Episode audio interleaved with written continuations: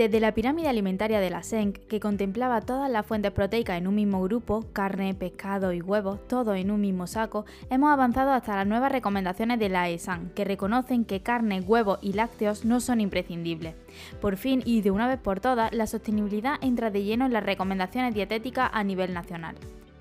De sostenibilidad y de recomendaciones de salud pública charlaremos con nuestro invitado de hoy, Miguel López, más conocido como Nutreconciencia. Él es dietista nutricionista, doctor en ciencias de la alimentación y profesor en las universidades Francisco de Vitoria y Camilo José Cela. Forma parte de la Junta de Gobierno del Colegio de Dietistas Nutricionistas de Madrid, CODINMA, y compagina su labor investigadora y docente con la nutrición clínica y con la divulgación científica. Estamos encantadas de estar aquí hoy contigo, Miguel. ¿Cómo estás? Abocados Vive el Mundo, un podcast original de Ana Victoria Espinosa y Paula Marrero. Encantado de, igualmente estar con vosotros aquí. Para mí es todo un placer poder compartir este espacio con vosotras y aportar pues mi granito de arena o lo que pueda ser de interés a la hora de seguir contribuyendo un poco a este cambio que creo que está ocurriendo alrededor de la alimentación. Salud planetaria y salud humana van de la mano. Todavía no hemos empezado la entrevista de hoy, pero estoy segura de que se podrá resumir en algo así. Así lo dictan las recomendaciones de la ESAN e infinitos estudios científicos. Y casi que quizás ese es el único palo al que agarrarnos para confiar en que la gente haga cambios. Porque quizás sí que harán cambios por su salud que redundarán en beneficios para el planeta. Pero quizás es menos probable que hagan cambios con el único objetivo de cuidar al planeta. ¿Crees que es posible que las dietas sostenibles se conviertan en una opción mayoritaria? Y en ese caso, ¿será porque parcialmente coincide con la definición de dieta saludable o que la gente lo hará de forma solidaria? O sea, desde mi punto de vista creo que estamos un poco en un cambio de paradigma, una transición en la cual estamos ante diferentes circunstancias que nos llevan todos a un, mismo objetivo, a un mismo fin, que no deja de ser buscar una transición en la cual nuestra alimentación sea tanto saludable para nosotros mismos como individuos, como para el medio ambiente en el que habitamos y en este sentido toda la evidencia que tenemos al respecto nos lleva al unísono a buscar una alimentación que creo que aquí no hay lugar a dudas, que es aquella en la cual existe una mayor proporción o un mayor em, consumo de alimentos de origen vegetal. Esto hay que entenderlo como una transición porque al final diferentes alimentos de origen animal, por una cuestión meramente cultural, han estado intrínsecos en nuestra cultura y de un día para otro intentar cambiarlo de una forma, incluso imponiéndolo, pues está llevando a muchos eh, tipos de reacciones que en determinados grupos poblacionales pues, pueden al final dificultar ese cambio. Entonces creo que es una transición en la cual nosotros como profesionales de la salud tenemos que ir poco a poco promulgando el hecho de ir introduciendo de una manera regular y paulatina este tipo de alimentos para que en última instancia encontrar pues, algo que irremediablemente si queremos aunar esa parte de la salud, tanto en cuanto somos 8.000 millones de personas en el mundo, es decir, que cada vez somos más personas en el mundo, cada vez la esperanza de vida es mayor, entonces la única manera de encontrar por un lado, una esperanza de vida que vaya aumentando y que de la misma forma la calidad sea también eh, idónea, pues creo que es irremediable ir todo al unísono en, en esa línea. Siguiendo con las recomendaciones de la ESAN, si bien se reconoce que carne, lácteos y huevos no son imprescindibles, no ocurre lo mismo con el pescado, ya que en este caso sí se recomiendan al menos tres raciones semanales. Desde tu punto de vista, ¿es imprescindible el consumo de pescado para mantenerse saludable? Desde mi punto de vista, no. Yo creo, y hablando con personas que han estado un poco metidas en todo este diseño, creo que aquí ha jugado mucho la cuestión cultural. Vivimos en un país que es España, con dieta mediterránea, en la cual el pescado pues, siempre ha sido como uno de esos alimentos estandartes propios, los que se han vinculado a la dieta mediterránea.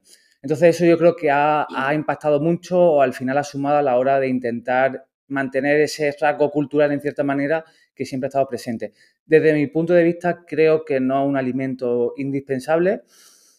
Sí que puede estar presente en determinadas circunstancias, pero eh, los nutrientes que incorporan son totalmente factibles de alcanzarlos, incluyendo alimentos de origen vegetal. Y si hay personas que nos estén escuchando que sigan una dieta totalmente vegetal y estén preocupadas por el omega 3, ¿qué les diría? Esto es una de las grandes creencias que, que existen de solamente pensamos que el omega 3 lo vamos a adquirir consumiendo pescado, pescado azul. La realidad es que nosotros tenemos, hay una serie de nutrientes que decimos que son esenciales, es decir, que tenemos que incorporarlos a través de la dieta. Esos nutrientes son algunos aminoácidos, que son esos que se denominan aminoácidos esenciales, y algunos ácidos grasos. Algunos ácidos grasos, y normalmente en el imaginario colectivo se nos vienen a la cabeza los ácidos grasos del pescado, que es el EPA y el DHA.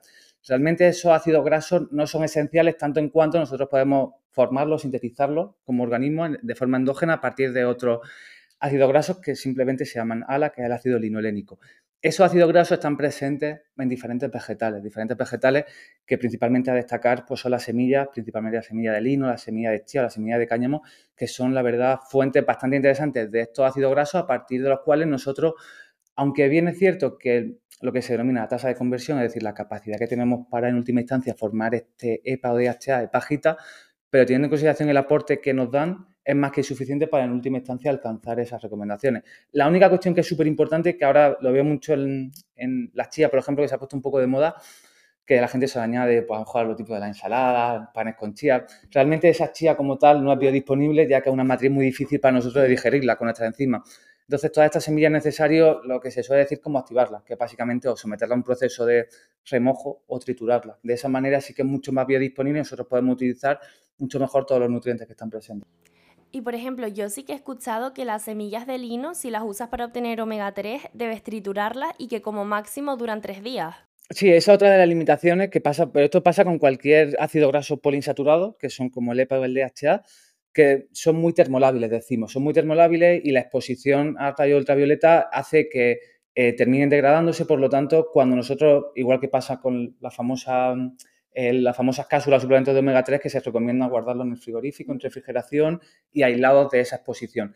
Pues entonces con la semilla igual, una vez que nosotros las trituramos, que es cuando son trituradas, no hace falta que sea previamente a ello, sí que es interesante el, por un lado, guardarla en el frigorífico, en refrigeración, incluso si puede ser un recipiente que sea opaco, que sea capaz de aislarlo térmicamente, mucho mejor y también de la radiación ultravioleta para minimizar esa degradación, aunque como bien han apuntado, es interesante consumirlo lo antes posible para evitar, en este caso, que se pierdan.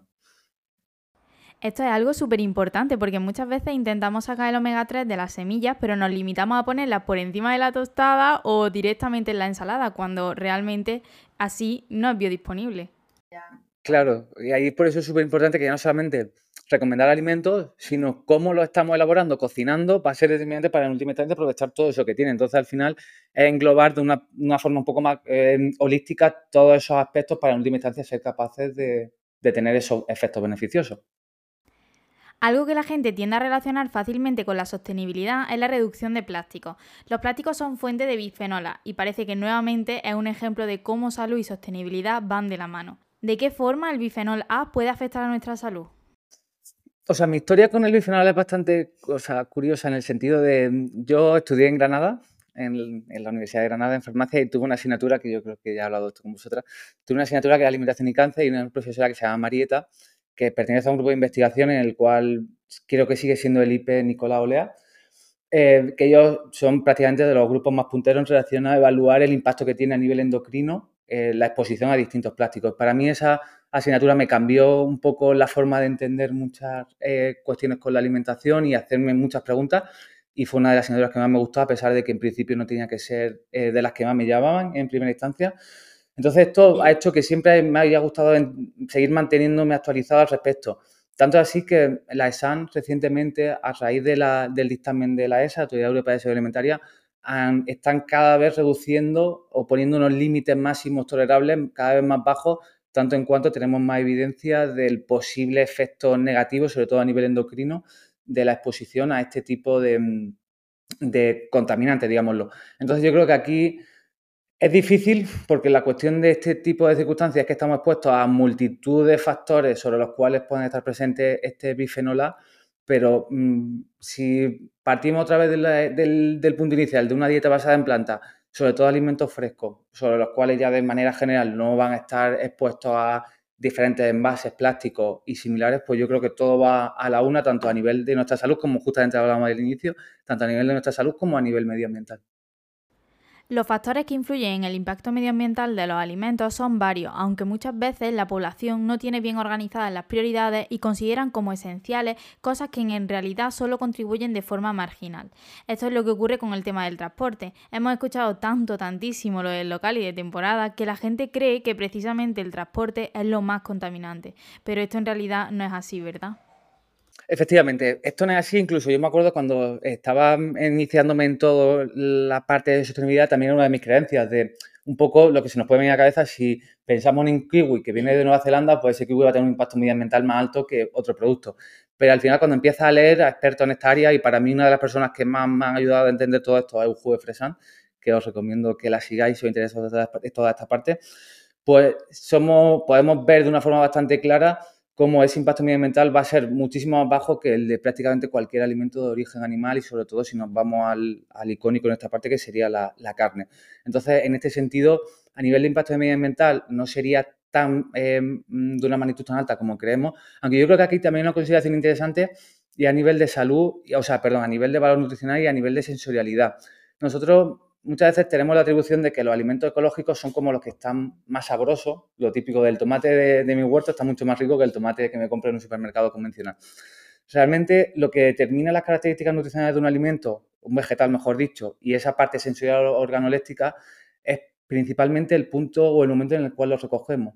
Entonces, por ejemplo, si pensamos en productos que vienen de lugares muy lejanos, de forma general, el hecho de que vengan de un lugar tan lejano hace que tengan que cogerse antes de su momento óptimo de maduración que eso hace que tanto a nivel nutricional como a nivel sensorial quizás no sea lo, más idóneo. Entonces ahí sí que podía tener esa dualidad a la hora de concebir que sería más interesante en ese sentido intentar priorizar alimentos que se recojan en su punto óptimo de maduración. Entonces, si pensamos en alimentos que vengan desde muy lejos, esto podría ser más, más a, a pensar o a tener en consideración. Vale, bueno, pues ya sabemos que los alimentos locales no son la solución. Pero, ¿y con los alimentos ecológicos? Lo ecológico. O sea, yo en redes sociales soy un poco hater con el tema ecológico en el sentido... El ecológico hay una consideración que para mí es muy importante partir del hecho de una cosa es el ecológico que nosotros pensamos de, de una persona X que tiene un huerto y cultiva las cosas de una forma que podemos pensar como tradicional. Y otra consideración, el ecológico entendido a nivel legislativo, es decir, lo que nosotros, el BOE nos indica que nosotros tenemos que seguir la serie de indicaciones, de normativas que debemos seguir para que nuestro producto en última instancia tenga ese sello ecológico. Y al final, por desgracia, a nivel legislativo, la legislación o la normativa de ecológico es bastante lasa, tiene bastantes puntos un poco incoherentes y simplemente por, mencionar algunos, a nivel, por ejemplo, de, alimentos de, origen vegetal, se permiten, siempre tenemos la noción de que no se permiten algún tipo de, por ejemplo, plaguicidas o pesticidas, pero realmente no se permiten plaguicidas, pesticidas o se limitan, pero se permiten otra serie de abonos, otra serie de componentes que también pueden ser bastante impactantes a nivel medioambiental. Entonces también esto es un poco contradictorio, de la misma forma de lo que hemos hablado más del, por ejemplo, en ecológico, nosotros pensamos que ecológico es el tomate que nosotros recogemos en su momento óptimo de maduración, cuando en realidad que en ecológico puede ser un tomate que se ha recogido en otro país y se madura en cámara. Se madura en cámara, lo que en última instancia va a hacer que a nivel tanto sensorial como a nivel nutricional no sea igual de interesante que, que otro, otro producto. Entonces, al final, yo creo que esto se ha convertido más en una cuestión de marketing, en lo que se denomina el efecto halo. Nosotros pensamos que por ser ecológico tiene una serie de connotaciones, cuando realmente, al menos con la legislación en mano, no las tiene que, tener. Entonces, yo, por ejemplo, no, abogaría y sobre todo teniendo en consideración el sobrecoste que supone a nivel económico como, como, o sea, como consumidores este tipo de, de productos. Y, por ejemplo, con la carne de ganadería extensiva, que también suena muy bien. Sí, también, o sea, todo el concepto de regenerativa, todo muy holístico. Eh, la realidad, incluso esto es bastante curioso porque, o sea, yo un día que estaba aburrido en mi casa empecé a leer la legislación, el BOE ecológico, y había una cosa que hace cuando estás aburrido eh, por la tarde. Efectivamente. Es bastante curioso porque si te lees la legislación de ecológico, en ganadería, mejor dicho, se prescribe el uso de que se, o sea, no te permiten utilizar antibióticos, un tratamiento farmacológico per se, a no ser que los tratamientos que están indicados no, sean factibles o no tengan en última instancia esa, esa, finalidad. Y básicamente los tratamientos que se prescriben en ecológico son diferentes fitoquímicos y principalmente homeopatía. Entonces, claro, es como si la homeopatía no funciona, que no debería por qué funcionar, sí que te permite utilizar el mismo tratamiento que se está utilizando en cualquier tipo de, ganadería. Entonces, esa connotación es totalmente inaudita. Y otra consideración que la gente se monta, yo creo, en algunos sectores, mejor dicho, se monta una historia un poco fuera de la realidad. O sea, hablar de ganadería extensiva puede quedar muy bonito a nivel de pensar en las típicas vacas pastando en campo idílico, pero si tenemos que hacer las demandas de, de, carne actual o el consumo promedio de la población y que la población está en continuo crecimiento, para satisfacer esas demandas de carne en base a carne extensiva, necesitaríamos ocho mundos para conseguir abastecer todas esas demandas en ese tipo de condiciones en extensivo bajo las circunstancias en las cuales se producen este tipo, en este caso, de, animales. Entonces, es totalmente incoherente, al menos en la situación o en el momento actual, que hace, porque muchas veces se vuelve un poco a esa cuestión onírica de hace muchos años se unas circunstancias diferentes, pero la actualidad es que somos muchas personas en el mundo que por una cuestión de uso alimentaria hay que priorizar aquellos alimentos que sean capaces de satisfacer las necesidades de una población que está en continuo crecimiento. Como es lógico y normal, la industria alimentaria no para de adaptarse a las demandas del consumidor. Cada vez somos más los que estamos concienciados del medio ambiente y los que queremos contribuir a cuidarlo. La ola de preocupación por la alimentación saludable contribuyó al nacimiento de Nutri-Score. Miguel, ¿crees que llegará un momento en el que tengamos un etiquetado que informe sobre lo sostenible que es o no un producto? A ver, aquí es como la realidad versus un poco la pretensión que se puede tener cuando se intenta, al fin y al cabo, facilitar al consumidor algún tipo de recomendaciones de pauta, pero al final el Nutri-Score no deja de ser un claro ejemplo de cuando intenta generalizar un mensaje para que llegue a todo el mundo, que cae un poco en el absurdo de que pues, hay otras muchas cuestiones que se olvidan. Entonces, al final el Nutri-Score, pues bueno, se categoriza una serie de ítems, pero se deja en el olvido otra serie de ítems que hacen pues que un alimento por una serie de circunstancias, por ejemplo, que tenga un aporte de grasa más alto, aunque sea insaturada, pues ya tenga una connotación negativa por, esa, por ese aspecto a nivel de un baremo.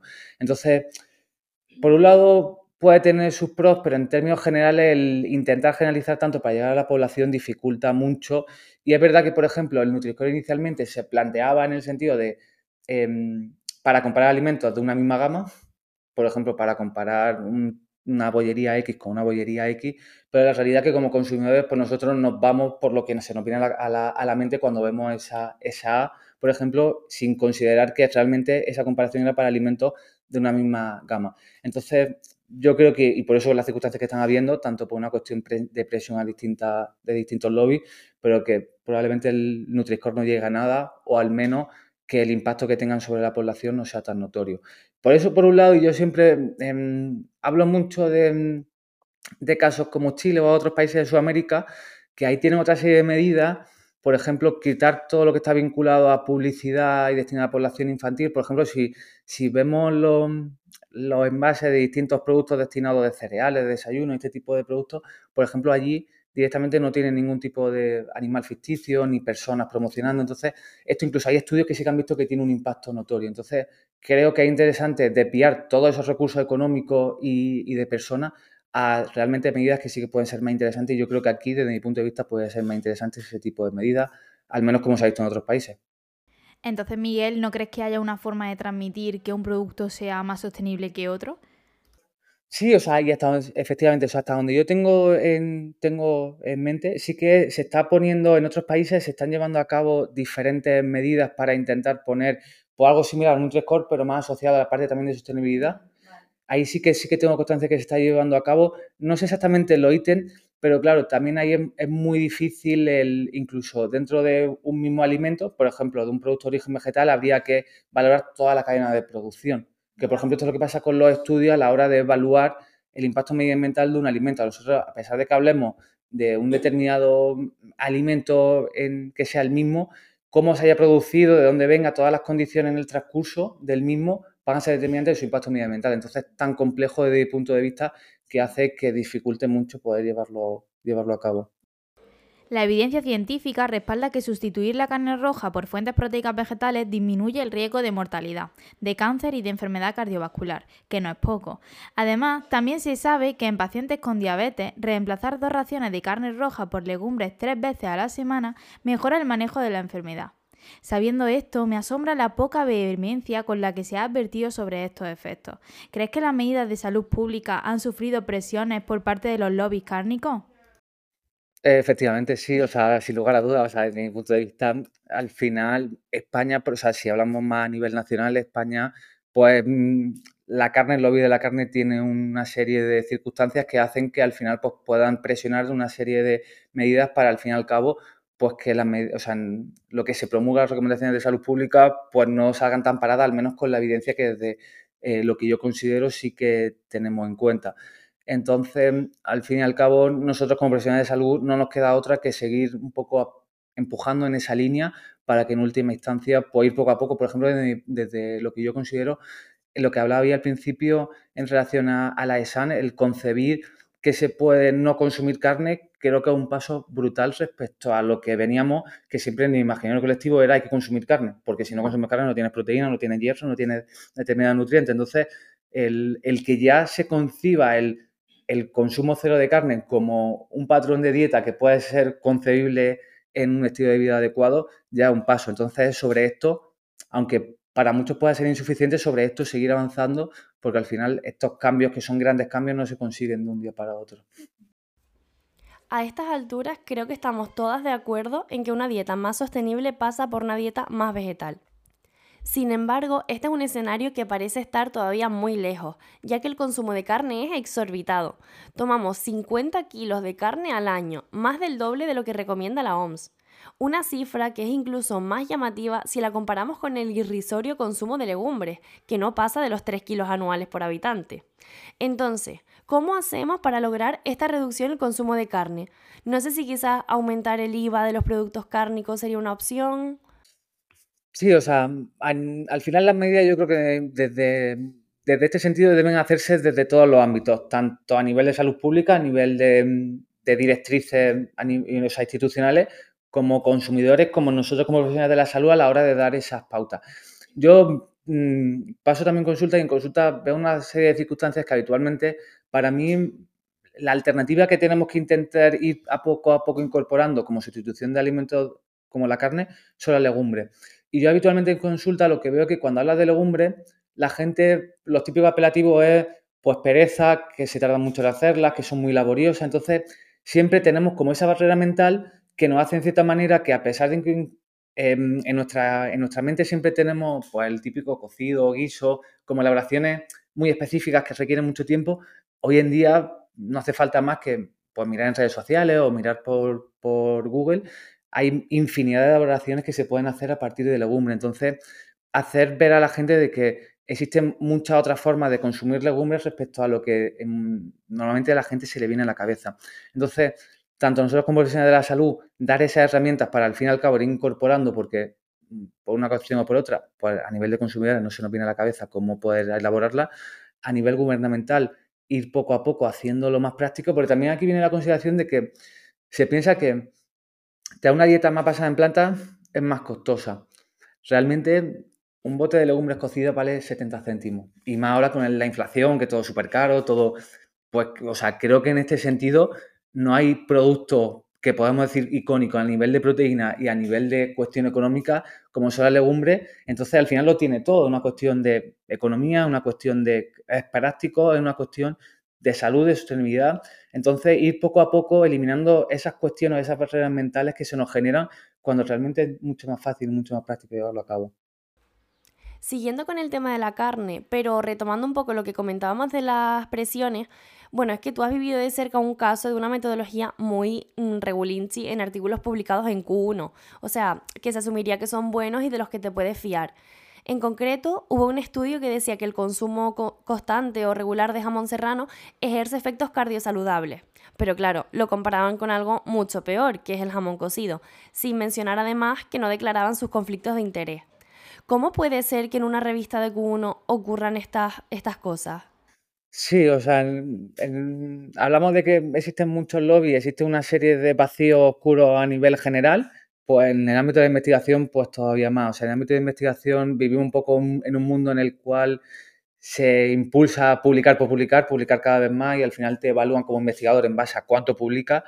Y, eh, por ejemplo, la revista donde estaba este estudio, pues una revista que tiene también una sombra un poco oscura en el sentido de que se publica un poco de una manera en la cual las revisiones, de, porque al final cualquier estudio científico tiene que ser una serie de personas o expertos en esa área que certifique la calidad de ese estudio y que en última instancia se pueda publicar. Entonces, en estas revistas, pues ese tipo de criba o de filtros, pues dejan un poco a veces que desear, lo que hace que estudios que en este sentido no, no pueden llegar a ese tipo de conclusiones terminen llevando a cabo. Porque aquí hay una cuestión que para mí es determinante y clave, que siempre la digo en relación a la alimentación, de que en cualquier estudio, cuando por ejemplo nosotros hablamos de fármacos, en fármacos es muy fácil, porque en fármacos cuando se hacen estudios se compara un fármaco con un placebo y al final el placebo es no tomar nada y estás comparando con un fármaco. Entonces ahí puedes constatar realmente el efecto del fármaco. En alimentación no existe un placebo al uso, porque cuando hablamos de un alimento, el consumir un alimento inherentemente viene supeditado a desplazar otro. Entonces, decir que un alimento es saludable por sí solo no nos sirve para nada. Decir que el huevo, la carne es saludable o es perjudicial por sí solo no, no significa nada, porque si nosotros dejamos de consumir carne para consumir huevos, el efecto sobre la salud a nivel de sostenibilidad va a ser distinto a si nosotros dejamos de consumir carne para consumir, por ejemplo, legumbres. Entonces, el decir simplemente que un alimento es sano sirve para poco. Pues de la misma forma que pasa con esto a nivel de estudio. Si nosotros comparamos un alimento que es regular a nivel nutricional con otro alimento que es todavía peor, pues cualquier mínimo cambio que haga en este sentido ya va a tener un beneficio. Entonces, por eso es muy importante el establecerlo y el tener en consideración. Pero claro, aquí para mí el mayor, la pena en este sentido es que las conclusiones intentaban introducir eso de que tampoco se podía llegar a ese punto, pero bueno, al final en medios de comunicación pues se quedan un poco más en el titular y el titular pues así aparente es el jamón serrano es cardiosaludable y, y al final pues queda genial en, en la cultura española donde el jamón es algo icónico y está súper introducido. Alguna corriente de la nutrición mantiene que la dieta de nuestros antepasados era la idónea. De la que más se habla es de la dieta paleo, pero también hay quien alaba la dieta de los Masai o Inuit, alta en carne y aparentemente sano. Pero quizá es justo eso, solo aparentemente, ¿verdad? Sí, o sea, al final yo creo que volver a nuestro antepasado, pues bueno, nos puede dar una serie de consideraciones a nivel de estilo de vida, pero las circunstancias que vivimos hoy en día son totalmente distintas, entonces intentar ejemplificar hábitos específicos de ahí y extrapolarlos a nuestros días tiene poco sentido. En el caso de los Masai o los Inuit, su esperanza de vida era distinta y, por ejemplo, ellos, eh, una de las cosas que pasa en, por ejemplo, patologías como puede ser la enfermedad cardiovascular, que se caracteriza porque no pasa de un día para otro, es decir, que a nivel científico decimos su periodo de latencia muy largo, es decir, que el transcurso de la misma ocurre en muchos años. Entonces, en, este tipo de tribu, probablemente fallecen antes por una cuestión pues, de que se lo come un animal o cualquier evento fortuito que pueda pasar en sus circunstancias, antes de que terminan desarrollando un tipo de patología como puede ser una enfermedad cardiovascular o el cáncer. Y en este sentido, hay estudios que sí que han visto que en, en Masai, a nivel de factores cardiovasculares, cuando se analizan a nivel de trombo a nivel de arteriosclerosis, se ve una serie de indicativos que son bastante claros de que probablemente si hubiesen vivido en mayor medida, si hubiesen desarrollado en última instancia esos desencadenantes asociados a enfermedad cardiovascular. Entonces, para mí, hablar de este tipo de circunstancias, igual que se vuelve mucho el consumo en este tipo de personas, por ejemplo en palio, de no consumimos alimentos de origen vegetal, tanto en cuanto en el neolítico fue cuando empezó la agricultura y todo lo que se concibe a partir de ahí pues ya es el, demonio. Pues en ese sentido para mí tampoco dista mucho porque al final nosotros pensamos que creemos lo que consumían esas personas, pero realmente cada vez empieza a haber cada vez más trabajo que incluso empiezan a, a identificar que al menos de manera aislada había personas que consumían algo análogo a vegetales, algo parecido a un pan, es decir, que incluso cada vez empieza a haber más certeza de que lo que nosotros concebíamos que se consumía probablemente dictaba de lo que en última instancia se estaba haciendo. Miguel, sabemos que investigas con Javier Pena sobre dieta basada en plantas y rendimiento deportivo. Entonces nadie mejor que tú para contarnos qué resultados se están dando ahora en base a esta relación. Eh, esto es interesante. En este sentido, justamente, o sea, estamos haciendo un estudio que se llama Estudio Ornivet. Justamente lo hemos terminado. Para mí, o sea, a nivel individual, eh, es justamente la línea de investigación que más me llena en este sentido. Y nosotros lo que estamos haciendo, bueno, realmente ya hemos terminado la parte analítica en el sentido de tomar todos los datos y lo que estamos haciendo es realmente en el ámbito deportivo, porque claro, si nos vamos de población general, nos vamos al ámbito deportivo, esto, si ya la proteína de origen vegetal podría tener una serie de connotaciones negativas, en el ámbito deportivo todavía peor, porque la proteína de origen animal siempre ha sido como, pues lo mejor, está súper fuerte, súper grande, y la proteína de origen vegetal lo peor, eso no sirve para nada. Entonces, incluso ahí hay sistemas barreras en este sentido. Em, entonces, nosotros hemos planteado un estudio que creo que era bastante interesante, al menos con lo que hay hasta el día de hoy, que es un estudio en el cual sujetos que realizaban deporte tenían que hacer durante cuatro semanas una dieta omnívora que estaba estandarizada. Sobre todo esto a nivel de investigación es súper importante para nosotros eh, constatar que si hay cambios, no son cambios derivados a que, por ejemplo, comen menos o que de repente ha bajado su peso corporal, sino que son cambios realmente por los que nosotros queremos, en este caso, intervenir. Entonces eran cuatro semanas de una dieta omnívora pautada tanto por Javier Pena eh, como por mí, eh, que era una dieta normocalórica, ajustando cantidad de proteína, ajustando cantidad de hidratos de carbono, y transcurrir esas cuatro semanas de dieta omnívora, otras cuatro semanas de dieta vegana. Cuatro semanas de dieta vegana, incluso una consideración que para nosotros es uno de los grandes valores de este trabajo respecto a lo que nosotros hemos leído, que en nuestro estudio no hay ningún tipo de suplementación quitando la suplementación con B12. En muchos estudios con, en, este, o sea, en este sentido que se han publicado, que al, menos son limitados, para alcanzar suficiente cantidad de proteína a los sujetos y sobre todo para que no haya diferencia entre grupos, a los sujetos se les da mucha cantidad de suplementos de soja, por ejemplo. Incluso hay un estudio que me, gusta mucho, que es el de Victoria Vía, que se le dan como 60 gramos de suplemento de soja, que es una auténtica barbaridad. Entonces, a nivel práctico real, es poco, tiene poco sentido. Entonces, en nuestro, en nuestro caso, con una ingesta que concedíamos como suficiente de proteína, que era 1,5 gramos de proteína, kilogramos de peso día, establecimos ese punto y nosotros intentamos favorecer la adherencia, es decir, que estamos todo el rato con los participantes ayudándoles en última instancia para el último caso, porque muchos de los participantes eran universitarios, es decir, personas pues con poco conocimiento de cómo yo, tú me puedes decir que tengo que comer o tener una dieta basada en plantas, pero ¿cómo lo llevo yo eso a cabo en mi día a día? Entonces, hicimos todas esas cuatro semanas y después de esas cuatro semanas, pues hemos evaluado multitud de parámetros, tanto a nivel de rendimiento, tanto a nivel de biomarcadores, tanto también a nivel de huella de carbono, o sea, esto lo vamos a evaluar con un juego de fresa, y, y también eh, composición corporal. Entonces, de manera preliminar, esto ahora tenemos que procesar todos los datos y evaluarlos, pero en primicia, de manera oficial, por ejemplo, nosotros por ahora, al menos con el procesamiento que hemos hecho estadístico, no hemos visto diferencia en rendimiento, que aunque pueda parecer que, claro, en, en nuestra imaginario colectivo siempre se nos viene a la cabeza que si no hay diferencia es como algo negativo, pero realmente en ese sentido es brutal porque nos dice que una dieta, en este sentido, basada en plantas y suplementación bien planificada, puede ser igual de idónea en esa parte de rendimiento deportivo que una dieta omnívora. Entonces, en este sentido, para, desde mi punto de vista, un hallazgo brutal. Y sobre todo lo que es súper interesante es que con solamente cuatro semanas manteniendo el peso corporal, es decir, que el peso corporal no variaba, el aporte energético era similar, eh, vimos diferencia en biomarcadores, hemos visto diferencia en colesterol total, LDL, hemos visto diferencia en presión arterial sistólica, es decir, que a pesar de que el peso no varíe y que la dieta a nivel de macronutrientes sea muy similar, la fuente o el tipo de alimento que se está incorporando, en última instancia, tiene un impacto sobre su salud, a pesar de que sean cuatro semanas. Para nosotros, o sea, nosotros cuando lo planteábamos no pensábamos ver diferencias, simplemente era pues, por tener, ya que aprovechamos, pues decimos, lo medimos, porque era muy poco tiempo en nuestro, lo que pensábamos para que hubiese cambios, pero sí que lo ha habido en este sentido para, para mejor. ¿Y los sujetos eran todos deportistas o eran era, al gimnasio, gente que hace Claro, esto era más complicado. Nosotros, incluso aquí una de las consideraciones que hemos, lo hemos realizado solamente en chicos. Ya lo explico por qué, porque muchas veces puedes decir porque solamente en chicos, no en chicas.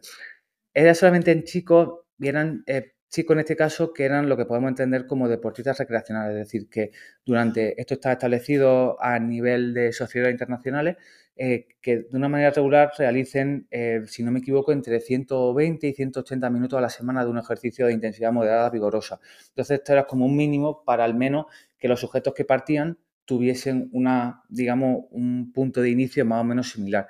No eran deportistas de élite, porque esto es todavía más complejo, pero es un poco como el punto de inicio. Al final, esto para nosotros ha sido como un estudio piloto para un poco ver cómo funciona y en base a ello ir. Y, por ejemplo, el caso porque esto es la pregunta que hace todo el mundo cuando lo cuento, lo del caso de por qué en chicos. Eh, cada vez, aunque a hay un estudio hace no mucho que justamente desmitifica esta cuestión, pero las chicas, por una cuestión del ciclo menstrual, sí que puede haber fluctuaciones en el rendimiento, al menos es el planteamiento, porque hay un estudio muy reciente que justamente dice que quizá no lo haya tal y como lo pensábamos. Entonces, incluso independientemente de este estudio, sí que creo que es interesante que teniendo en cuenta esa fluctuación hormonal, incluso que eso puede hacer que cambien biomarcadores eh, tiendan a oscilar, pues en el caso de las chicas es interesante hacer todo este tipo de evaluaciones a nivel de biomarcadores y de rendimiento en una misma fase del ciclo menstrual. Entonces, a nivel esto de, logística, si ya de por sí es difícil con chicos solamente sin ciclo menstrual, pues con chicas con el inconveniente en este sentido de conseguir siempre evaluarla en una circunstancia idéntica a nivel del ciclo menstrual era mucho más complicado. Entonces era, vamos a empezar por algo que sea más sencillo a nivel de logística y si sale bien, pues vamos un paso más allá y vemos qué pasa en chicas. Y los sujetos, mm, me imagino que eran omnívoros, ¿qué tal llevaron lo de adherirse a una dieta vegana durante cuatro semanas? Porque realmente no es tan sencillo yo creo que hay mucha gente que es muy reticente, ¿no? Sí, o sea, por, ha habido como dualidad, ha habido gente también puede haber el seco de que la gente que se, como eran voluntarios, eran gente que por sí mismos se introducían, pues en cierta manera existía la predisposición de, pues quiero, me animo a probarlo. Había ese tipo de perfil había otro tipo de perfil de que estos estudios, cuando se hacen en la universidad, pues para promover la participación de los estudiantes, se dan crédito. Entonces, claro, hay gente que lo hace simplemente por la cuestión de... No, no, ojalá, no, no, eso no se puede. Eso ahí sí que no te dejan. En España es muy difícil conseguirlo de esa forma. O sea, si, por ejemplo, este estudio, incluso no sé si largo de investigación, pero este estudio lo hemos hecho con financiación cero. No cero, quiero decir incluso que el tema de suplementos B12 ha corrido a cargo de las personas que tenéis delante. Es decir, efectivamente, es decir, que en este sentido no ha habido financiación de nadie y ha sido por una cuestión implícita de las personas que hemos estado implicadas en el estudio y no por una cuestión de una organización, ni un lobby, ni la industria, en este caso de, los cereales, ni nada por el estilo. Entonces, ahora sí me, he perdido, no sé por dónde estábamos. Nada, de los que son más reticentes. Ah, sí, claro, existían como esas líneas, personas que se adherían de forma voluntaria porque decían, quiero probar, a ver, siempre lo tiene en la cabeza, pero al final cuento con ayuda profesional, o el perfil estudiante, pues lo hago porque así me quito alguna asignatura el día de mañana. Entonces, el perfil de persona que estaba muy predispuesta y era como de forma voluntaria, se introducía, pues súper bien porque era como súper proactiva y súper contenta en ese sentido. Y la parte más de que no tenía esa motivación intrínseca, sino que había otros factores que eran el detonador de ahí, pues le costaba más y sobre todo, que es el ejemplo más claro, a nivel social, fines de semana. A nivel social, de fines de semana, de incluso había chicos que eran como que estaban con examen y se juntaba que ese fin de semana era como el fin de examen y a nivel social iban a salir. Entonces ahí sí que le ha costado más. Entonces al final, pues un poco el ejemplo de la realidad, un poco del día a día. Al final lo que nosotros hemos visto como participantes en, pequeños sujetos, o sea, en pocos sujetos, es lo que pasa en la realidad social, en la realidad en, todas las personas, de que durante la semana puede ser fácil si te organizas bien, porque al final eres tú la persona que decide, pero a nivel social, pues esto depende también del círculo de personas con las que te muevas, pero puede haber una serie de circunstancias que dificulten llevarlo a cabo. Entonces, ha habido un poco su, su característica. También el hecho de que sean cuatro semanas, nosotros hemos estado muy pendientes de ellos cuando decían, pues de repente, me voy a comer, iba a decir un restaurante, pero pues no quiero hacer publicidad si es restaurante, me voy a comer un restaurante de comida rápida, eh, me puedo pedir, y por suerte, por desgracia, bueno, por suerte, por desgracia, tiene su, dualidad, pero muchos restaurantes de comida rápida ya empiezan a tener opciones basadas en planta. Entonces, bueno, pues a pesar de que mis amigos lo van a hacer, pues bueno, yo me puedo pedir esa otra alternativa. Entonces, más o menos era más, factible llevarlo a cabo, pero es verdad que ha habido su, su inconveniente. ¿Y ustedes tenían alguna forma de comprobar que los sujetos no se saltaban la dieta, por ejemplo, a lo mejor los fines de semana o así? Sí, nosotros, esto, a pesar de que eran cuatro semanas, nosotros para certificar esa adherencia, los sujetos tenían que rellenar todas las semanas registros dietéticos de tres días, que es como el protocolo oficial, de dos días entre semana y un día del fin de semana, mandando fotos también. O sea, tanto rellenándolo como mandando fotos. Entonces tenemos ese, en principio, al final siempre existe esa, digamos, incertidumbre, pero para nosotros maximizarlo, durante todas las cuatro semanas, de forma semanal, tenían que ir manteniendo esa regularidad están implicados, ¿eh? Bueno, como tú mismo decías antes, una de las mayores preocupaciones de seguir una dieta basada en plantas cuando se hace deporte es el tema de la proteína. A muchos ya les suena que los alimentos de origen, los alimentos proteicos de origen vegetal no tienen por qué tener peor calidad proteica, pero ¿cuáles son los criterios que se establecen para que la proteína de un alimento sea de peor o de mejor calidad? Vale, esto daría para hablar muchas horas, pero para sintetizarlo y hacerlo de forma sencilla, Em, habitualmente, yo me acuerdo cuando estudiaba en la carrera, que hace tampoco hace tanto tiempo, eh, siempre se hablaba de, nosotros decíamos proteína incompleta, incompleta en función de la cantidad de aminoácidos esenciales, que son los que nosotros tenemos que incorporar a través de la dieta porque nos sintetizamos. Y decíamos que, por ejemplo, la legumbre es una proteína incompleta porque hay uno de esos aminoácidos esenciales que no es que no esté presente, sino que está en una proporción más baja, que en este caso, en el caso de, de la legumbre, sería la metionina. Y en el caso de los cereales, existe un aminoácido específico que es la lisina que está en unas cantidades más bajas del el patrón que es el huevo, que la pregunta sería por qué el huevo, pero bueno, es, el huevo básicamente. Esto, digamos, lo que siempre se, digamos, aparecía en los manuales y siempre ha aparecido un poco de manera colectiva en lo que pensábamos. Y por eso se decía lo de la complementación proteica, es decir, yo, en mi cabeza era como siempre, pues se decía, por ejemplo, si te hacen unas lentejas, pues si le añades arroz, pues de esa manera tiene una proteína completa y todo es maravilloso y ya tienes ahí una superproteína la realidad que no tenemos que complicar tanto en el sentido de que se tiene y se sabe de una forma bastante certera desde hace bastante tiempo, a pesar de que parezca que es algo más reciente, de que nosotros en sangre tenemos un pool de aminoácidos. Es decir, nosotros en sangre tenemos diferentes aminoácidos que si, por ejemplo, nosotros consumimos unas legumbres que son deficitarias en esa metionina, decimos, ese pool de aminoácidos que está en sangre le va a dar ese aminoácido deficitario, haciendo en este caso conseguir que la proteína sea completa. Eso hace que a nivel de sanguíneos nosotros tengamos una menor cantidad de ese aminoácido que se ha cedido, esa metionina. Pero es que si nosotros incorporamos algo del día otra proteína que contiene esa metionina como un cereal, pues ya hemos conseguido sufragar esa circunstancia. Entonces, esto es un poco de sentido común. Yo hasta el día de hoy mm, conozco poca gente, por no decir ninguna, que se alimente a base de un único cereal o a base de una única legumbre.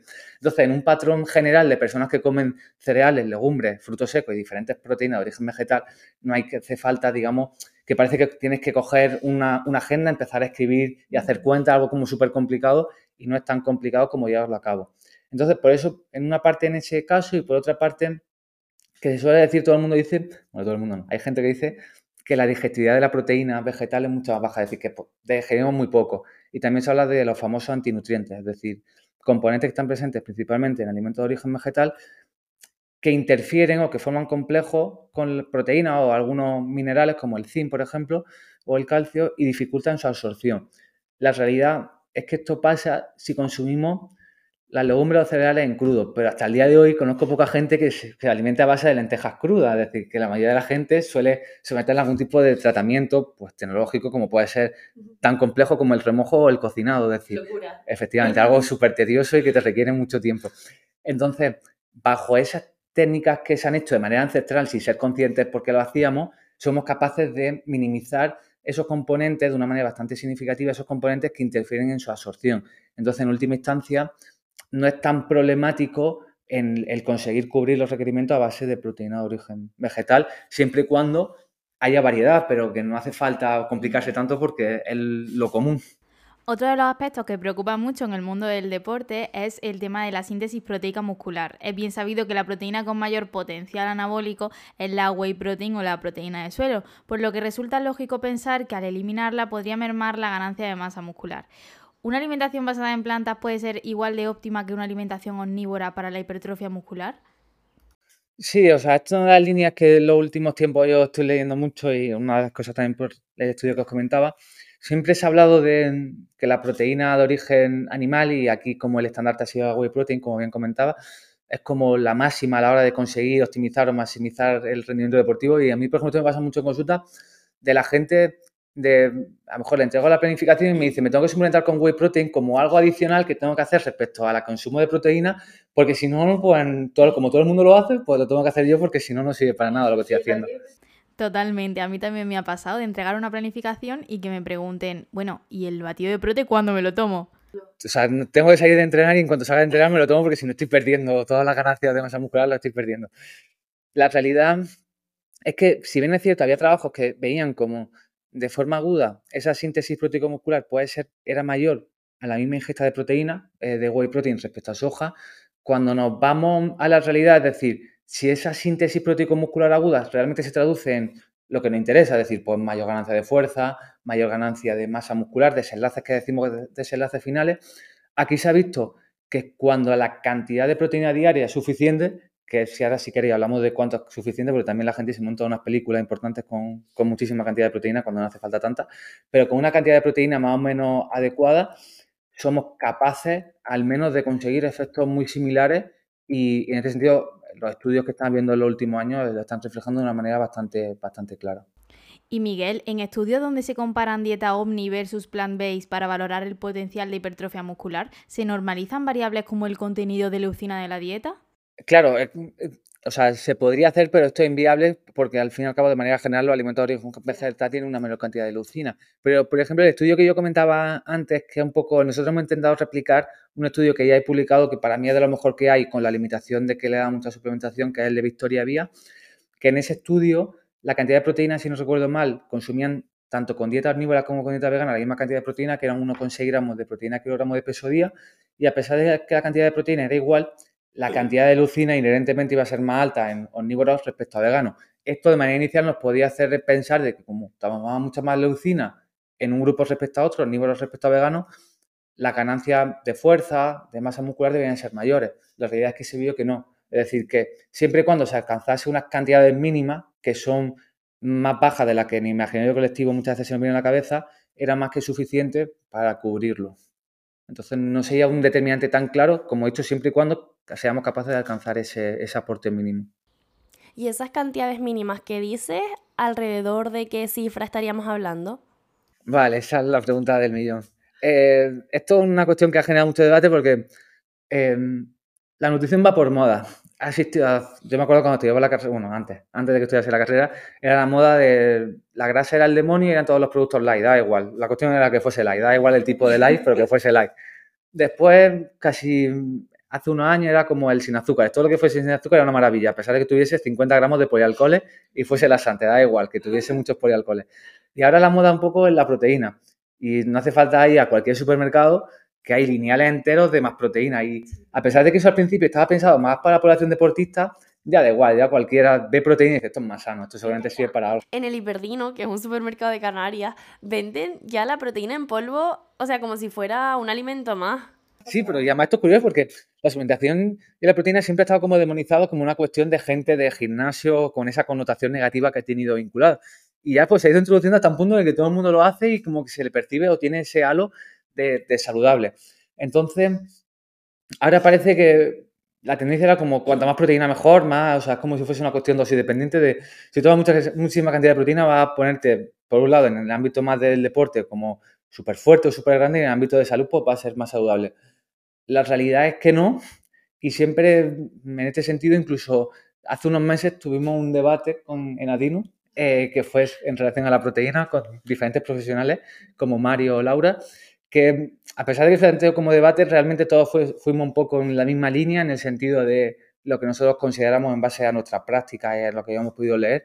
Y en este sentido, la mayoría de evidencia hasta el momento habla de que podemos hablar de alrededor de 1,4, 1,5 gramos de proteína, kilogramos de peso día, yéndonos a unos valores como altos a la hora de intentar maximizarlo. Que hablamos de 1,4 y 1,5 y, decimos, vale, a mí no me cuenta historias porque esto realmente qué significa en población general.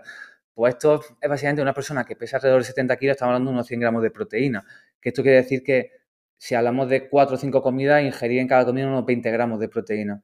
Que consumir 20 gramos de proteína en cada comida tampoco es algo tan complicado que haga que sea tan difícil alcanzarlo. Entonces, es mucho más práctico y esto es un ejemplo de, muchas veces se dice, comer bien es muy complicado, mejorar a nivel o mi alimentación sea mejor para el rendimiento deportivo es muy complicado. Y una cuestión mental de que por ejemplo, pensamos que hay que consumir mucha proteína cuando hace falta menos y no hace falta reparar en tantas cuestiones a la hora realmente de, de que sea lo óptimo o lo más idóneo. Total, totalmente. Bueno, yéndonos al punto de vista de salud de forma un poco más macro, hasta ahora se ha promocionado fuertemente la dieta mediterránea para la prevención de enfermedades cardiovasculares. Vamos, en la Universidad de Granada, cuna de Predimed, nos lo repiten constantemente. Y es cierto que es un patrón con elevado consumo de legumbres y grasas de calidad, pero otro patrón que también tiene estas características y que en cambio no ha recibido ningún mérito es la dieta basada en plantas. ¿Crees que llegará un momento en el que el patrón recomendado para la prevención de enfermedades cardiovasculares sea el vegetal y no el mediterráneo? Eh, sí, o sea, esto tiene muchas consideraciones. Es más, hace, esta semana ha salido un estudio que era como un ranking de cuáles eran las mejores dietas. Y era un ranking de cuáles eran las mejores dietas en base a cómo se adherían o cuán adecuadas eran en los nueve ítems o los diez ítems que se establecen en la, Asociación Americana del Corazón. Entonces, por ejemplo, la que mejor para salía era la dieta mediterránea, que es, por eso han salido tantísimas noticias estos últimos días de la dieta mediterránea, es la mejor dieta del mundo y demás. Y la dieta, por ejemplo, basada en plantas, tanto ovo, lacto como vegetariana, salían bastante peor paradas, pero porque cuando se veían los ítems, que son las recomendaciones de la Asociación Americana del Corazón, se concebía, por ejemplo, el priorizar el consumo de lácteos denatados respecto a enteros, se prioriza o se recomienda el consumo de pescado y se recomienda o se prioriza carnes magras respecto a carnes grasas. Entonces, claro, como no se adecua en esos ítems, pues ya tiene punto negativo y por eso ha salido peor parada.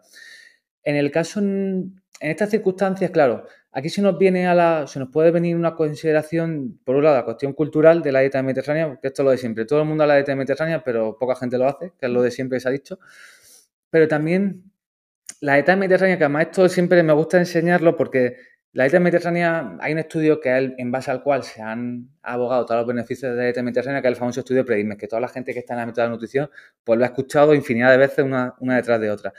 En el estudio Predime, en los primeros resultados que se vieron, se pudo comprobar, como siempre se habla de dieta mediterránea es beneficiosa a nivel cardiovascular, y se vio como en el estudio Predime eh, la dieta mediterránea eh, inducía una reducción de desenlaces primarios de enfermedad cardiovascular, es decir, desenlaces como puede ser un evento cardiovascular, pero no de muerte por enfermedad cardiovascular. Nosotros lo que nos interesa es realmente si por una dieta mediterránea en última instancia esto hace que las personas mueran menos por todas las causas, por cualquier cosa o por enfermedad cardiovascular. En el estudio de no se vieron diferencias significativas por seguir una dieta mediterránea en desenlaces finales, es decir, en muerte por cualquier causa o por enfermedad cardiovascular. Y lo interesante es que hay estudios posteriores, porque en este estudio que son tan grandes, pues se hacen como este estudio general y sobre este pues se le empiezan a ir, o ir priorizando en diferentes datos para ir viendo cosas específicas. Y hay un estudio posterior a este estudio Predimed de esa misma corte, en el cual se vio como cuando los sujetos, aquellas personas que siguen una dieta, una dieta mediterránea, tienen una mayor adherencia a una dieta basada en plantas, es decir, que consuman más vegetales dentro de un contexto de dieta mediterránea, estos sujetos sí que se morían menos. Y estas diferencias sí que eran, pues eso decir, estadísticamente significativas. Entonces, desde mi punto de vista, al menos por lo que yo he podido leer leyendo y mi planteamiento de hipótesis dentro de una, dieta mediterránea, cuanto mayor proporción de alimentos de origen vegetal incluyamos, mejores o un beneficio adicional vamos a obtener respecto a la misma. Sí, vaya, al final lo que está claro es que una buena recomendación para mejorar la salud cardiovascular es aumentar el consumo de vegetales. Muchas empresas alimentarias, mayormente del sector lácteo o animal, se han volcado en los últimos años en la cuestión de sostenibilidad, al menos de puertas para afuera. Muchas de estas empresas cuentan con nutricionistas para la promoción de la sostenibilidad y de la salud desde la empresa. ¿Considera Miguel incongruente que una empresa láctea, uno de los productos más contaminantes, haga campañas en pro de la sostenibilidad?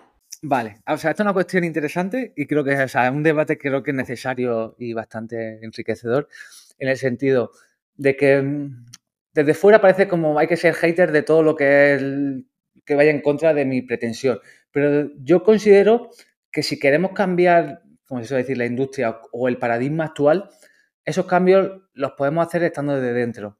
Es decir, que diferentes industrias que pues mucha gente se puede venir a la cabeza, tanto lácteas como de carne o de cualquier otro sector, se empiecen a interesar por alimentos de origen vegetal, alternativas a los productos que eran para ellos icónicos y empiezan a ser Em, quizá empiezan a cobrar menos importancia respecto a esa alternativa de origen vegetal, ya hacen que le estén dando un valor a esa, podemos entender, como dieta basada en plantas, y desde dentro ir poco a poco intentando que la proporción o el consumo, mejor dicho, la comercialización de este tipo de alimentos cada vez sea mayor. Es decir, que creo que es bastante interesante ir poco a poco entrando y que se vaya cambiando el modelo de negocio. incluso, si hablamos del, a nivel lácteo, hay industrias lácteas que siguen un poco en, esa tradición de yo solamente tengo lácteos en sí mismo, eh, entendidos como tal, y hay otras, empresas en las cuales cada vez, y esto se nos puede venir a la cabeza todo el mundo, marca, cada vez empiezan a introducir más alternativas. Entonces creo que esto es bastante interesante para ir poco a poco cambiando el paradigma. Pero desde fuera, bajo la crítica, creo que no vamos a cambiar nada y esto va a ser más interesante estando desde dentro e ir poco a poco cambiando y al final la industria en un sentido o en otro se mueve en base a las demandas. Si los consumidores cada vez demandan cosas diferentes, en este sentido, más alimentos de origen vegetal, tanto en un sentido para bien como para mal, van a ofrecer alternativas. Unas más interesantes a nivel nutricional, otras menos interesantes a nivel nutricional, pero al menos van a ir haciendo que haya cambios. Y en este sentido, para mí, a nivel de análogo a alimentos de origen animal, los más claros son las bebidas vegetales o, lo que alternativa a los yogures, por ejemplo quizás son los que tienen más aceptación en la población general, que cada vez más gente sin ser, sin ser vegetariana o ser una dieta basada en plantas, pues pone la cuestión también la denominación de soy intolerante a la, lactosa y estas cuestiones, pues cada vez más gente toma bebidas de soja, de arroz, de avena. En este sentido tienen bastante aceptación y cada vez, hasta yo me acuerdo, hace a lo mejor cuatro o cinco años, que a lo mejor veía un par de marcas y bebidas de soja había un par y poquito más. Y hoy en día va y ves lineales enteros casi que pueden ser equiparables a todo lo que hay de leche en sí misma. Entonces esto está siendo un cambio que bajo la cual, bajo la crítica, no hubiese llegado a nada. Hablabas de bebidas vegetales y es que precisamente tu doctorado se ha centrado en el desarrollo de bebidas vegetales con propiedades funcionales. En concreto, trabajas en la obtención de hidrolizados enzimáticos de quinoa, derivando así en péptidos bioactivos con propiedades funcionales, como reducciones de la presión, disminuciones del indicador de peroxidación lipídica a nivel de plasma, renal, de corazón. Vale, eh, esto ha sido el proyecto de vida de, cuatro o cinco años, sí, cinco años, todavía sigue en camino. Em, nuestro interés en este sentido era, mm, nosotros, la proteína vegetal, o bueno, cualquier proteína, está formada por aminoácidos y dentro de esos aminoácidos hay secuencias de los mismos que cuando nosotros rompemos toda esa cadena de aminoácidos, esa proteína, se van a liberar como segmentos, oligopéptidos o algunas cadenas más pequeñas que algunos de ellos se denominan aminoácidos, o sea, péptidos bioactivos, es decir, péptidos que tienen beneficios sobre la salud. Entonces, nuestro interés era, ya que está emergiendo un gran espectro de bebidas vegetales, ir un paso más allá e intentar dar ese valor añadido sin tener que añadir de forma exógena algún tipo de ingrediente, sino que esté implícito en el producto en sí mismo. Y en este sentido, pues nosotros empleamos Quinoa, que bueno, tiene una serie de connotaciones que ahora si queréis hablamos en relación a seguridad alimentaria y problemática que hay sobre todo en los países a los que se está produciendo, porque la quinoa ha habido un boom en los últimos años brutal que está haciendo que, por ejemplo, países como Bolivia no tengan, o sea, ellos, que eran su producto, en este caso, de consumo habitual, eh, tengan dificultades para consumirlo porque nos estamos llevando todo para países, digamos, más desarrollados, que esto es una problemática bastante grande. Pero en este sentido, cuando nosotros empezamos a investigar, no era tan común eh, la quinoa en este caso.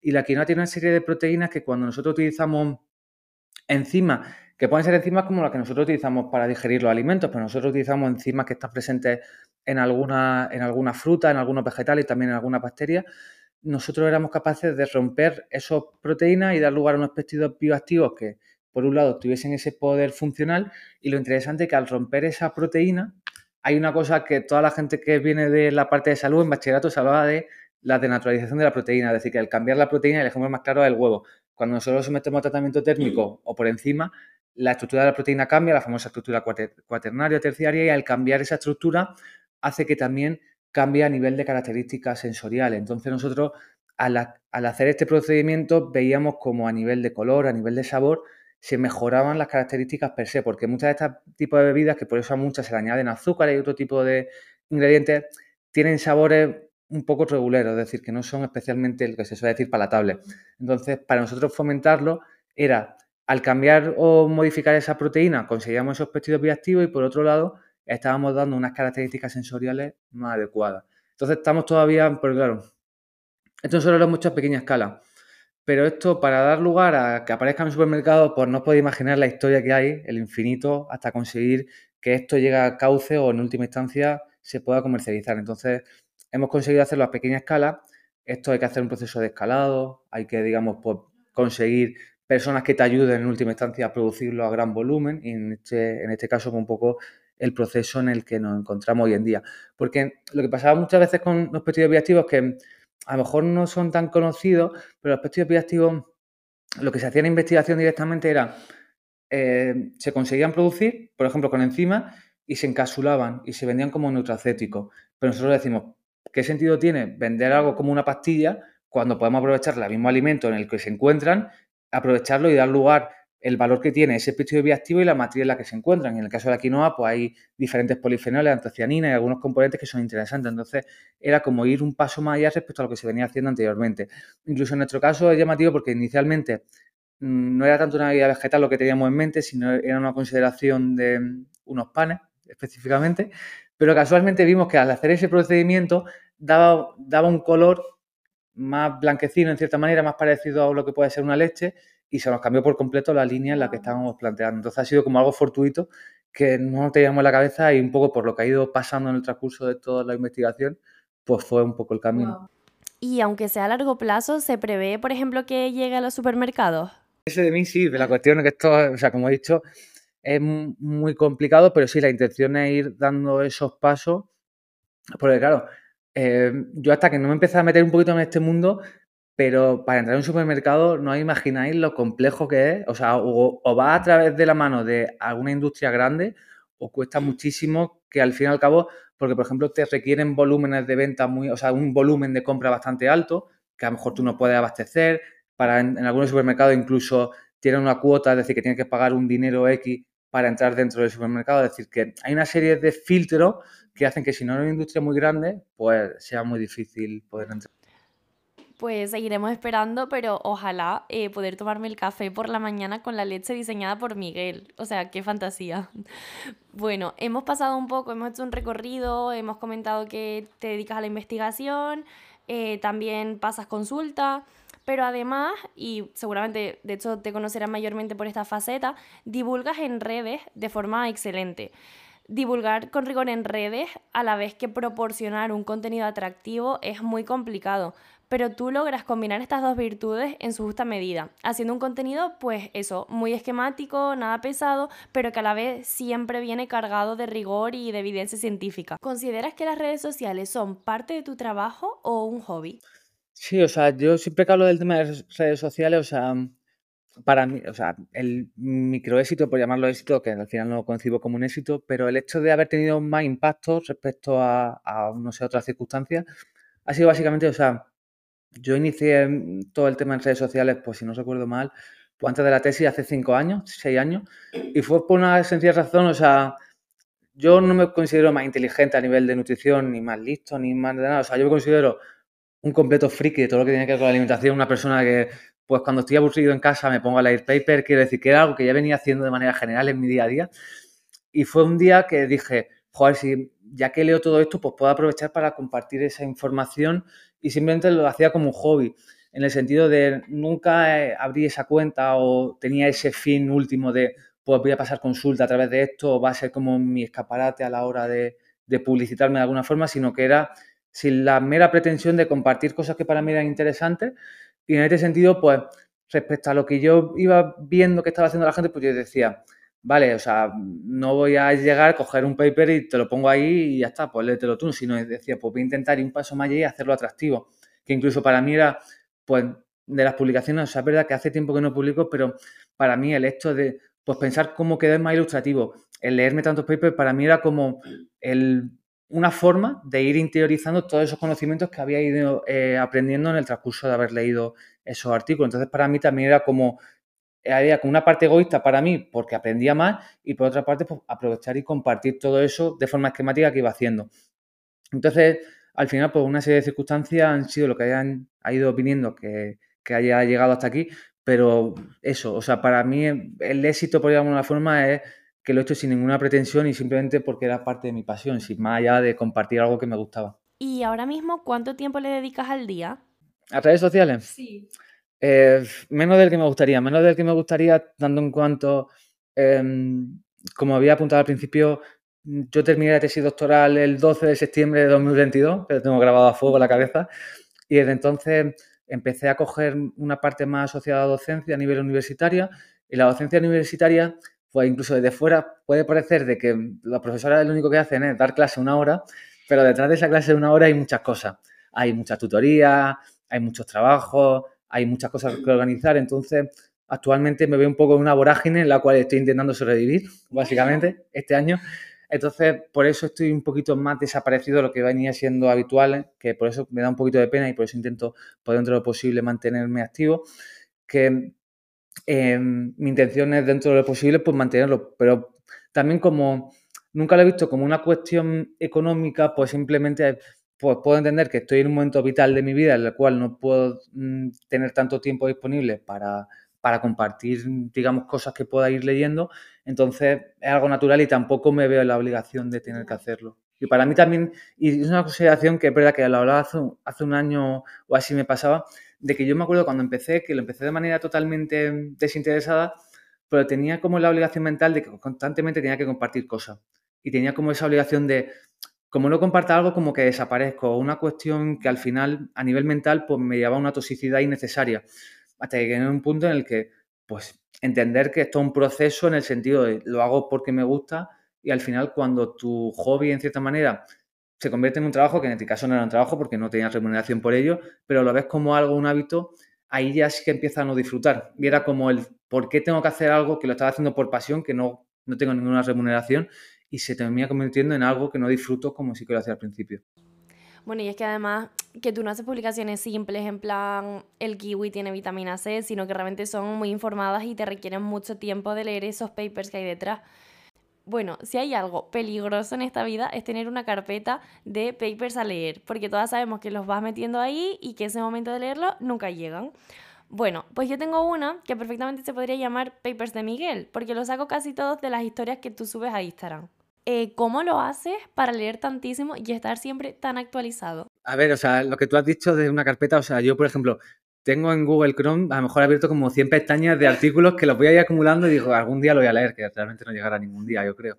Em, a ver, yo lo que, lo que suelo hacer, o sea, tengo tanto una aplicación que actúa como una especie de filtro y también en PubMed, las diferentes bases de datos, tú puedes establecer filtros para que también estudie un poco de esa temática. Entonces, a través de eso tengo filtros de cosas que me interesan y en base a eso, pues más o menos puedo ir poco a poco leyéndolas o también por Twitter. O sea, en Twitter mm, es una red social que yo, por ejemplo, no comparto información, pero sí que recibo información en personas, o sea, mayoría de investigadores suelen estar en Twitter, de redes sociales, quiero decir, suelen estar en Twitter de ahí se comparten mucho contenido bastante, desde mi punto de vista, bastante interesante a nivel, en este caso, de ámbito científico y para mí me sirve también para estar actualizado e ir viendo, viendo cosas. Incluso en mi caso, yo, una cosa interesante en este sentido, porque yo vivo en Madrid, yo vivo en Madrid y desde este último año, por una cuestión laboral, pues bueno, tengo que coger más el coste del que me gustaría, pero hasta entonces, o sea, yo me movía en transporte público todo el rato. Entonces, pues perfectamente podía estar entre que volvía de la universidad y entre que iba y volvía, a lo mejor una hora y una hora. Pues entonces yo esa hora la aprovechara para leerme. Y básicamente, pues cuando subía cosas de contenido era mientras estaba en transporte público una hora, pues digo, para estar mirando la nada, el infinito, sin saber qué hacer, pues empezaba a leer, se me pasaba el tiempo volando y al final aprovechaba ese tiempo. Ahora que, por ejemplo, por desgracia, estoy en el coche subido en un atasco esperando una hora diciendo no quiero más, pues ahí no tengo tanto tiempo disponible, por ejemplo. Llega la última pregunta, la última pregunta formal, y esta no te la vamos a hacer nosotras, te la va a hacer el invitado anterior. Te voy a poner un audio. Sorpresa.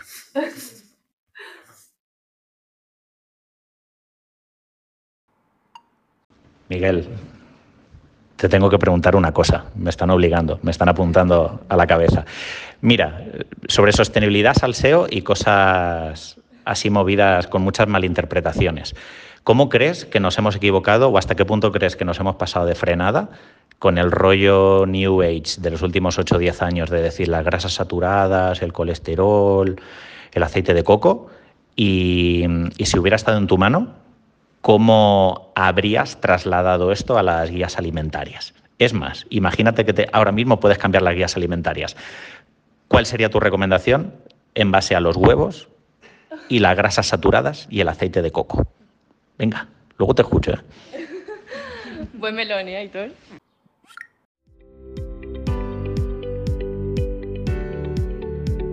Buena, sí, sí, buena, buena pregunta, sí, buena pregunta.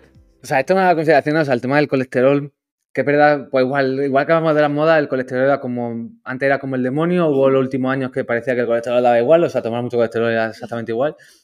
Y al menos con cosas que están saliendo en los últimos años, pues volvemos a algo, al menos con la certeza de, de, que el colesterol sí que tiene un impacto bastante sustancial. Incluso es bastante curioso porque ahora de repente empiezas a decir cosas de los huevos y te dicen como que estás desfasado, como si realmente fuese algo que no ha avanzado respecto a cosas que ya está como súper ya obsoleto.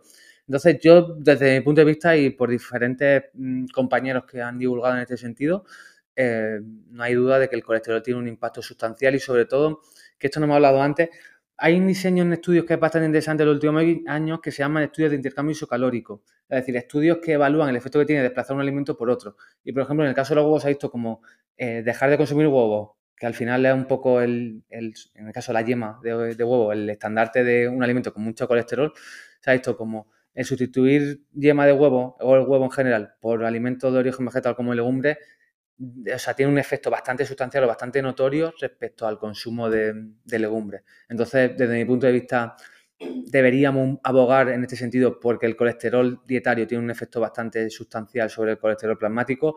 Obviamente, aquí es muy importante que lo que se suele decir depende del, de la ingesta de la que parta. Por ejemplo, si partes de consumir 6 huevos, pasar de consumir 6 huevos a 7 huevos no va a tener el mismo efecto de que si partes de consumir ningún huevo a un huevo. Ahí realmente sí que va a estar el efecto. Entonces, de la misma forma que pasa con el colesterol con la grasa saturada. Parece que la grasa saturada en los últimos años daba igual y sobre todo un poco con la vertiente de dieta cetogénica que daba igual, todo lo que sean grasas es la maravilla. La realidad es que sí que tanto a nivel, cardiovascular, o sea, a nivel cardiovascular, tanto el colesterol como la grasa saturada, que al final van un poco de la mano, tiene un efecto nocivo, un efecto deleterio sobre la salud en este, en este sentido. Y la recomendación sería disminuir su consumo tanto en cuanto sea posible. El tema de los... Al tema de los huevos, yo lo que le veo es que todavía hay muchísima gente que, que, no lo conoce, que hay mucha gente que a lo mejor es la primera vez que está escuchando que los huevos sí que tienen que tener pues un límite y consumirlos con moderación. O sea, es que realmente mm, hasta yo misma no me enteré hace tanto. ¿Podrías quizás explicar un poco para estas personas qué es lo que pasa, qué es lo que ha ocurrido para que antes los huevos se recomendaran con tanta alegría y ahora estemos hablando pues más bien de moderación y de limitarlos? Claro, o sea, de esos estudios, los que han habido, los estudios en base a los cuales se decía que el, huevo daba igual, eran estudios en los cuales se, se dicen son estudios observacionales, estudios epidemiológicos, es decir, estudios en los que se evalúan eh, los hábitos de, un grupo de población y la relación que hay con una enfermedad. Y en estos estudios lo que se veía era como a lo mejor el consumo de, a lo mejor no, el consumo de huevo no tiene un efecto sobre, sobre el colesterol plasmático el desenlace que puede ser una enfermedad cardiovascular, pero porque no se tenía en consideración el consumo que se tenía de partida de huevo. Es decir, si cogíamos población occidental en la cual de manera general el consumo de huevos era bastante alto, que en este sentido pues a lo mejor eran 4 o 5 huevos, el que la población consumiese más o menos huevos no veía o no tenía que impactar de manera notoria sobre la salud. Entonces aquí, por eso añadía, o añade el matiz tan importante de saber cuál es el punto inicial de huevos que consuma la, la población. Entonces sí que se ha visto que en personas que no consumen nada de huevos, cero huevos, por decir un número, y empiezan a introducirlo, ahí sí que se ve un efecto bastante notorio y bastante sustancial. Pero en personas que es un poco eh, lo que se puede ver en estos estudios epidemiológicos, en personas que ya tienen un consumo más alto de huevos, el disminuirlo en mayor o menor medida, a lo mejor de pasar, como he dicho, de 5 a 6 o de 5 a 4, el cambio va a ser poco significativo, por eso en estos estudios realmente no se veía ningún cambio sustancial. Llega el final de la entrevista y antes de que te vayan, Miguel, queremos que responda a cuatro preguntitas rápidas. Vale. Primera pregunta, ¿qué tipo de dieta sigue Nutreconciencia? O sea, no me gustan las etiquetas, pero flexitariano. Y si tuvieras que especificarlo más, ¿qué tipo de flexitariano te consideras? ¿Aquel que consume productos animales dos veces al año o quizás lo haces con más regularidad? No, o sea, yo por ejemplo, en mi caso actual, mm, en casa no tengo nada de origen animal y como de forma muy puntual, es más, por ejemplo, este fin de semana he estado en, o sea, en, estamos en Granada, estaba en Granada, que es donde viven mis padres, y por ejemplo, en un evento social que era un cumpleaños, pues ahí sí que, por ejemplo, he tomado algo de origen animal. Pero era una cuestión que en este sentido ha sido por una circunstancial social, pero de manera general en mi hábito eh, global no consumo nada de origen animal. Entonces, como muy puntual o muy esporádico por una cuestión social de un fin de semana o un evento así particular. Segunda pregunta, ¿qué preferiría? ¿Carne local o lentejas de Canadá? Lentejas de Canadá, sin duda. Tercera pregunta, ¿atún fresco o sardinas en lata? Pero aquí hablamos de, salud o de, gusto. Tipo bifenola, ah, em, ah. metales pesados. Ah, vale, entonces pues sin lugar a dudas sardinas. Y por último, cuarta pregunta, ¿qué tres divulgadores nos recomendarías que hablen sobre sostenibilidad? Pues dos creo que ya han venido, eh, uno, o Sánchez, eh, Carlota, también vino, ¿verdad? Que, o sea, ella no habla tanto de, o sea, en Nutri también, si no me equivoco, no habla tanto de la parte de nutrición, pero hablamos de la parte de sostenibilidad. Y, por ejemplo, ahora tiene una parte muy asociada al mar y todo, que muchas veces hablamos de los alimentos de origen animal, como la carne, y se nos olvidamos mucho de la parte del pescado y toda la connotación que tiene. Y a pesar de que el impacto medioambiental no es tan alto como la carne, por una cuestión de la sobreexplotación, también una problemática bastante grande a concebir. Entonces, diría ellos dos y también que no sé, creo que no ha venido todavía, incluso animo a que la invitéis a un juego fresa. Sí, sí, sí, total. De hecho, para nosotros sería un completo lujo hablar con ella y si esto lo llega a escuchar, desde aquí la invitamos a que venga a charlar con nosotras. Miguel, antes de que te vayas de Tapas por Granada, tienes que pensar una pregunta para Lucía Martínez.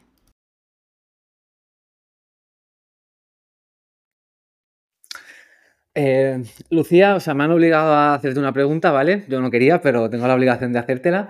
Em, en relación, estamos hablando de dieta basada en plantas y en proteína vegetal y también hemos hablado un poco de vitamina B12. Y es verdad que en los últimos años, queda indiscutible que una persona que siga una alimentación vegana debe suplementarse con B12. Pero incluso hay todavía gente reacia de que piensa que por consumir de manera esporádica huevos lácteos, pues bueno, incluso en el caso de los lácteos, que muchas bebidas vegetales están suplementadas con B12, eh, bebidas vegetales, pues no es necesario que se tengan que suplementar. Entonces no sé si, por ejemplo, tú concibes el hecho de que una persona, porque tome alimentos que estén fortificados, de origen vegetal, que estén fortificados con B12, ya no deberían suplementarse, que por ejemplo una, una consideración que yo creo bastante interesante. Y otra cuestión es el tema de la alga, ya que yo sé que en tu caso la alga siempre ha hablado de que pues son poco interesantes porque pueden interferir o enmascarar una analítica, pero incluso empiezan a hablar en algunos estudios de alga o de seta que pueden ser alternativas. Entonces no sé si en tu caso has cambiado tu pensamiento en relación a, la B12 presente en algunos alimentos como pueden ser la alga o la, o la seta. Si queréis escuchar lo que le responde Lucía a Miguel, podéis hacerlo en su episodio. Muchísimas gracias Miguel, ha sido un completo placer pasar este ratito contigo. Muchísimas gracias, Miguel. Ha sido un lujo. Sí, para mí también ha sido un placer. O sea, se me ha pasado, no sé cuánto tiempo llevamos hablando, pero creo que llevamos bastante tiempo hablando y se me ha pasado volando. Y para mí, compartir todo esto es un placer. O sea, me encanta hablar sobre estos temas y, y podéis contar conmigo para lo que necesitéis.